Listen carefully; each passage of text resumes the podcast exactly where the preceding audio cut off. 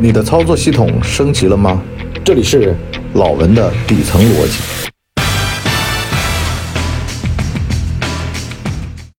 老文的底层逻辑，最近呢，某东，嗯，某店，纷纷呢都在裁员，啊，那看那个照片啊，是真恐怖，名字呢还花样翻新，从原先的呢，这个。向社会输送人才呢，到现在啊，直接就俩字儿毕业。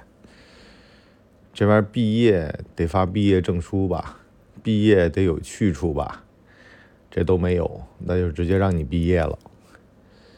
完了呢，很多的中年人啊，就陷入到了另外一种危机。原来呢叫三五岁不要，现在呢叫这个无论你多大，反正的裁员。因为互联网行业这几年是一个下坡路，就眼看着它就朝着拐点去了。相反，现在很多的原先做电商的，现在呢开始发力做线下。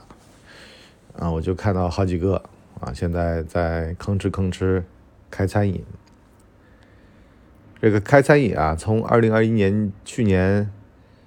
投资基金纷纷的涌入到餐饮行业啊，你就能知道，其实这里边有一个互联网避险逻辑。这个两千年左右，美国纳斯达克的这个互联网泡沫，那会儿呢，就有很多的投资基金呢紧急避险，冲入到食品和餐饮领域。到了现在呢，又来一波。反正啊，这东西是个两头跷跷板，电商不行了，实体就行了，啊，也就餐饮就行了，餐饮不行了，电商就行了。反正呢，你再怎么样，你都得吃饭吧，都得餐饮吧。所以呢，这玩意儿是个硬刚需，你再怎么样，人都得吃饭。所以呢，这是一个避险的好地方。他们呢，其实是找地儿过冬。就趴这个餐饮的洞穴里面，把这个冬天给猫过去了，完事儿还剩点子弹，再去互联网打，其实这么个意思。那么这一轮的裁员潮给了我们一个什么启示呢？首先呢，得这么说啊，就跟两千年本阿弗莱克演的那个《Company Man》一样的，无论你原先。有多厉害的履历，是多大公司的 CEO，开的是保时捷，住的是大 house，可是这个浪头打过来的时候啊，千万不要停，停在那儿，浪头打过来，直接把你钝刀割肉给弄死。所以这会怎么办呢？得积极的想办法。我告诉大家啊，很简单的一种办法是什么呢？你在杭州啊，看到很多送外卖的。收快递的，那长得吧细皮嫩肉的，有可能呢原先就是老板。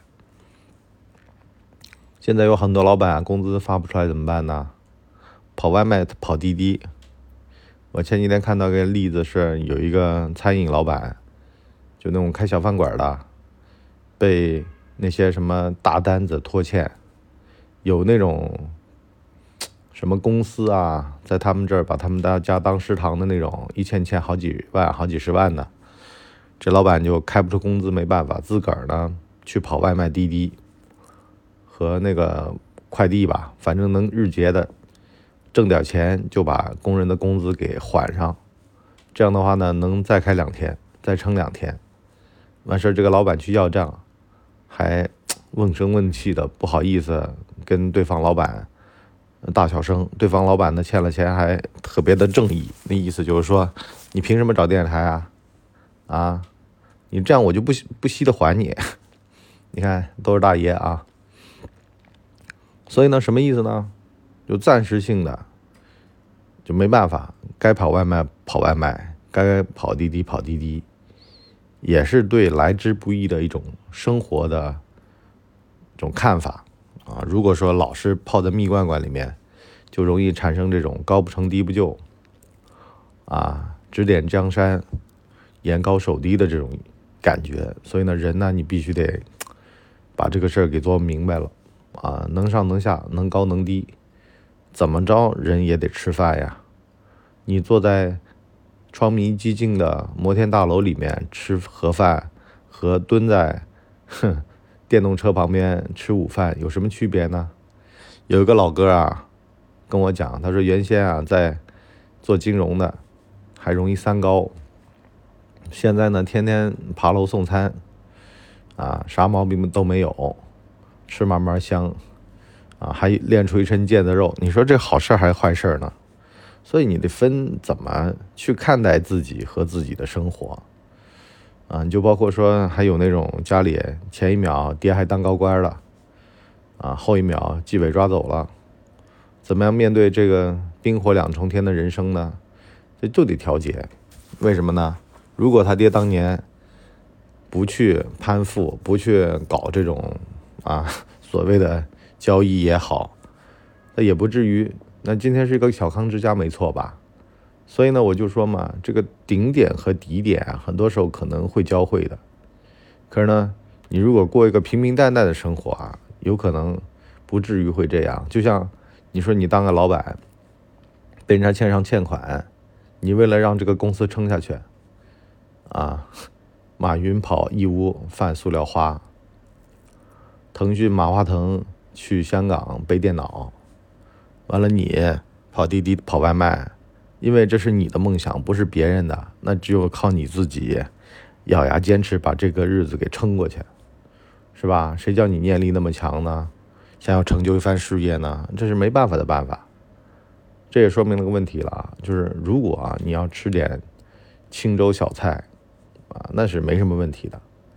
现在最安稳的就是有一份工作。旱涝保收，啊，把责任问题都让老板去扛，自个儿就当个员工，这是最省力的。所以呢，经过这轮互联网这个 毕业潮啊，也得看清楚一些事儿了。好了，我们七分钟到了啊，看清楚什么事儿呢？我们老文的底层逻辑第二季付费版下半集跟您聊。其实无非就是未雨绸缪嘛，有这么一个热爱的事儿，有这么一个养活自己的铁饭碗，或者叫做工资现金流，有这么一个小家庭，啊，平淡的烟火味儿，有点喜欢吃的饭和菜，啊，有这么一点自己的小爱好、小恶趣味，啊，这人生足矣。好吧，我们付费下半集。宽慰人心的你博叔跟大家继续聊，拜拜。我们的节目一般在周二和周五更新，如果有加更的话，应该会是星期日。全网都叫干嘛播客。感谢您的收听，我们付费下半集再见。